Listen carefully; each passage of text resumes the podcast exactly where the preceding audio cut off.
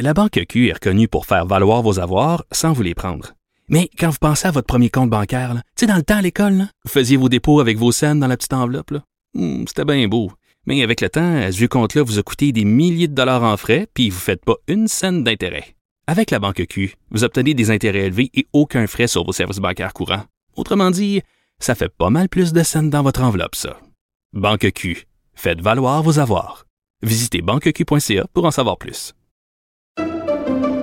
Pendant que votre attention est centrée sur cette voix qui vous parle ici, ou encore là, tout près ici, très loin là-bas, ou même très, très loin. Celle de Desjardins Entreprises est centrée sur plus de 400 000 entreprises partout autour de vous.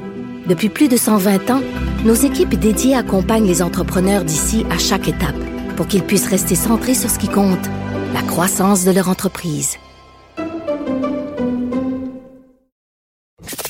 Avertissement.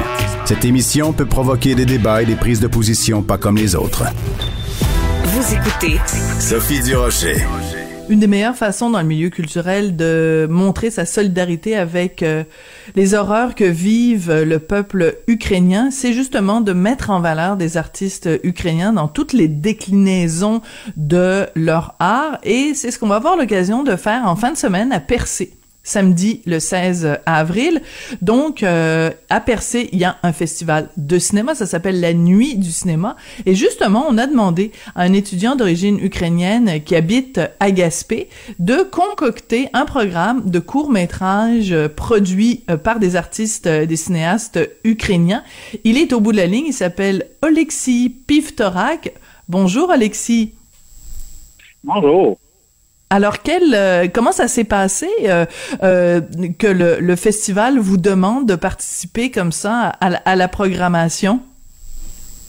C'était une journée assez calme de la semaine, puis j'ai reçu un appel avec aussi un message de François, le directeur du festival, pour m'inviter et demander si j'avais l'enthousiasme à participer, puis j'ai signalé mon attention.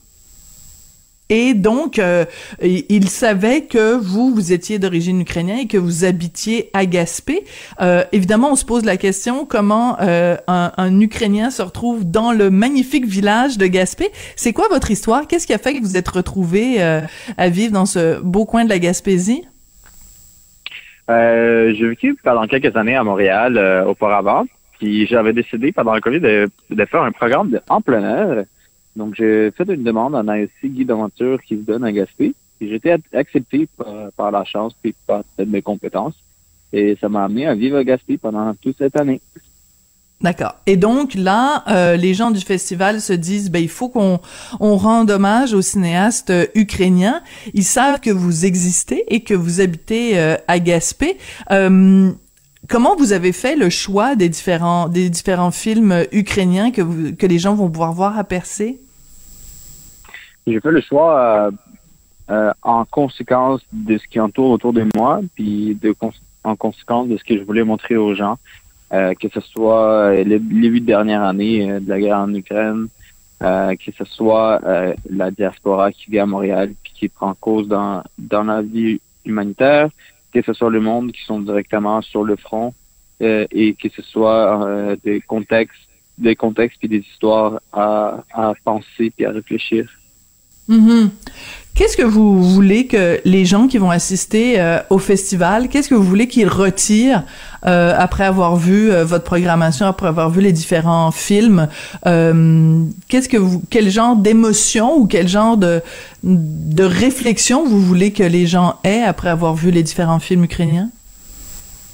Ben, je pense de que c'est des gens aussi aussi quasiment pareils que nous, qui vivaient, qui vivent, qui vivaient la même vie puis euh, c'est à nous de supporter ces gens, puis de leur aider dans leur démarche démocratique pour vaincre, euh, comment dire, ce diable qui essaie de détruire le pays.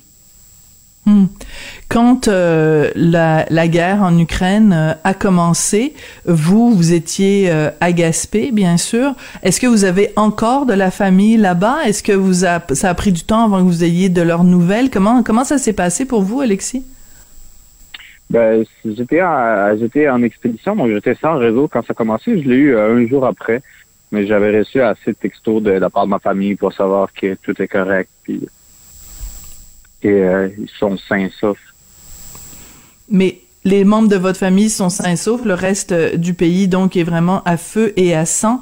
Quand vous regardez les nouvelles, quand vous lisez les journaux, quand vous écoutez la radio et que vous voyez l'ampleur de ce qui est en train de se passer euh, en Ukraine, euh, comment comment vous vous recevez ça? Est-ce que vous avez envie de prendre le premier avion et d'aller euh, et d'aller vous battre là-bas? Ou euh, plutôt de dire ben moi je vais sensibiliser les gens d'une autre d'une autre façon?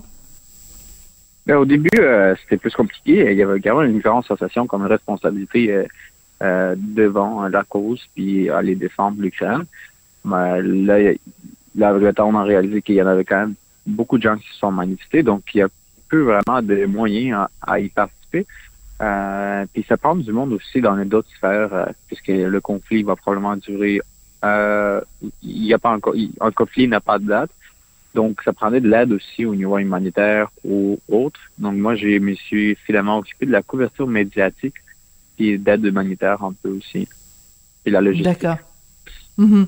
Je comprends. Vous êtes impliqué euh, à votre euh, façon. Alexis, vous avez quel âge? Euh, moi, j'ai 20 ans. Et comment ça se fait que vous parlez si bien le français? Ça fait euh, quand même seulement quelques années que vous êtes euh, que vous êtes ici euh, au Québec. Vous êtes un, bel exemple de, de, de la francisation au Québec. Vous parlez mieux que bien des politiciens. merci, merci. Mais j'ai eu l'occasion de terminer l'école secondaire à Montréal. Puis j'ai fait aussi j'ai déjà un DEP aussi. Euh, donc, j'ai eu assez de temps pour euh, enrichir euh, ma langue et en pratiquer. Oui. Euh, vous savez qu'il y, a tout un débat en ce moment euh, à Montréal parce que l'Orchestre symphonique de Montréal, euh, les 20 et 21 avril, doit présenter un concert. Ça s'intitule le Concerto russe et il y a un pianiste russe qui va jouer deux œuvres, une de Prokofiev et une de Schnittke.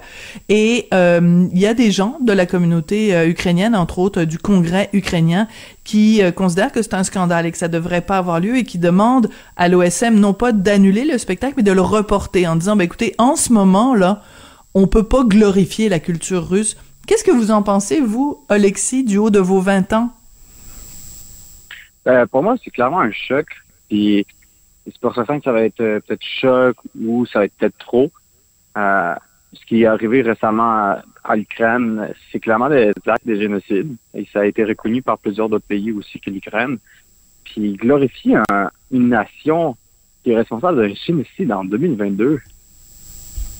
Je pense que la personne qui va participer à ce concert peut se poser des questions.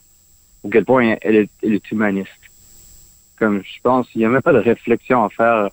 On sait que les artistes, du monde qui sont directement ou indirectement appliqués dans la politique puisque la culture sans CCP, c'est rien. Il n'y a pas de, il y a pas de CCP sans culture. Donc c'est quand même euh, quelque chose qui est troublant, je trouve. La, le hmm. soutien de l'OSM puis toutes les dernières nouvelles qui ne sont pas conscientes de leur démarche, en quelque sorte. Mm-hmm. Mais qu'est-ce que vous répondez aux gens qui disent ben il faut euh, séparer la politique et les arts? Vous répondez quoi à ça, Alexis? Ben, les arts, c'est les premiers à... Les arts, c'est comme en quelque sorte le créateur de la, de la culture, puis la culture, c'est ce qui véhicule la société, puis la société, c'est ce qui véhicule la politique. Donc, hum, bien dit. on va voir euh, l'art qui est indépendant de la culture puis de la société. Euh, quelle politique on va avoir, quelle société qu'on va être. C'est vraiment, je pense que c'est assez facile de réaliser que il est impossible de séparer la culture, la politique et l'art. Ils vont hum. ensemble. Ouais. Donc, euh, non seulement vous avez euh, euh, juste 20 ans et vous vous exprimez dans un français impeccable, mais en plus, on voit que votre structure de pensée est bien est bien faite et que vous êtes capable d'argumenter, de, réfléchir et aussi d'avoir d'avoir plein d'émotions par rapport à, à, à, une situation. Est-ce que un jour vous aimeriez retourner en, Ukraine? Est-ce qu'il y a des, choses qui vous manquent de l'Ukraine et vous vous dites bon ben c'est bien c'est bien le Québec, mais un jour je voudrais retrouver mon pays et continuer à contribuer à le rebâtir une fois que la guerre sera terminée? Euh, ben, clairement que ça m'intéresse en fait de me développer, euh, que ce soit au Québec ici, puis investir euh, une partie de mes ressources personnelles en Ukraine.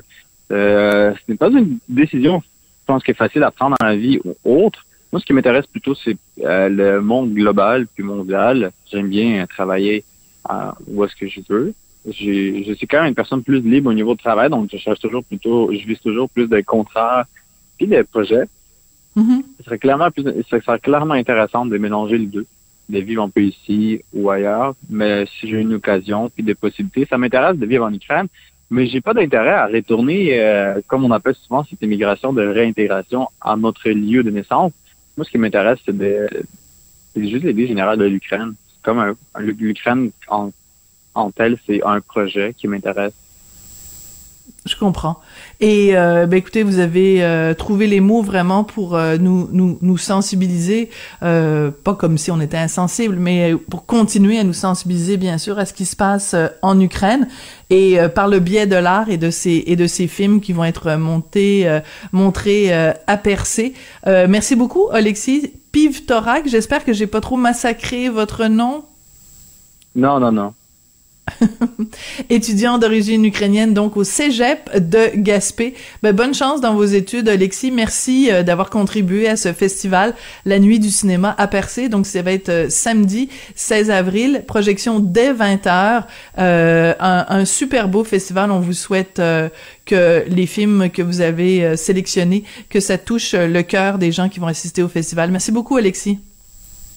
Merci beaucoup à vous, puis au plaisir de voir euh, tout le monde au festival euh, ce samedi. Parfait. Merci beaucoup, Alexis Piftarak, donc étudiant d'origine ukrainienne au Cégep de Gaspé. C'est comme ça que se termine l'émission. Je dois absolument vous mentionner que, euh, bien sûr, on est en, en, congé ce vendredi et ce lundi. On a une belle programmation de balado qui est prévue pendant ces deux journées-là. Donc, euh, on, on, est en, en, congé, nous, les animateurs, mais on n'a pas congé de programmation. Donc, merci à vous d'avoir été là, puis on se retrouve mardi. Merci à Rémi Poitras à la réalisation et Florence Lamoureux à la recherche. Passez un excellent congé, Pascal.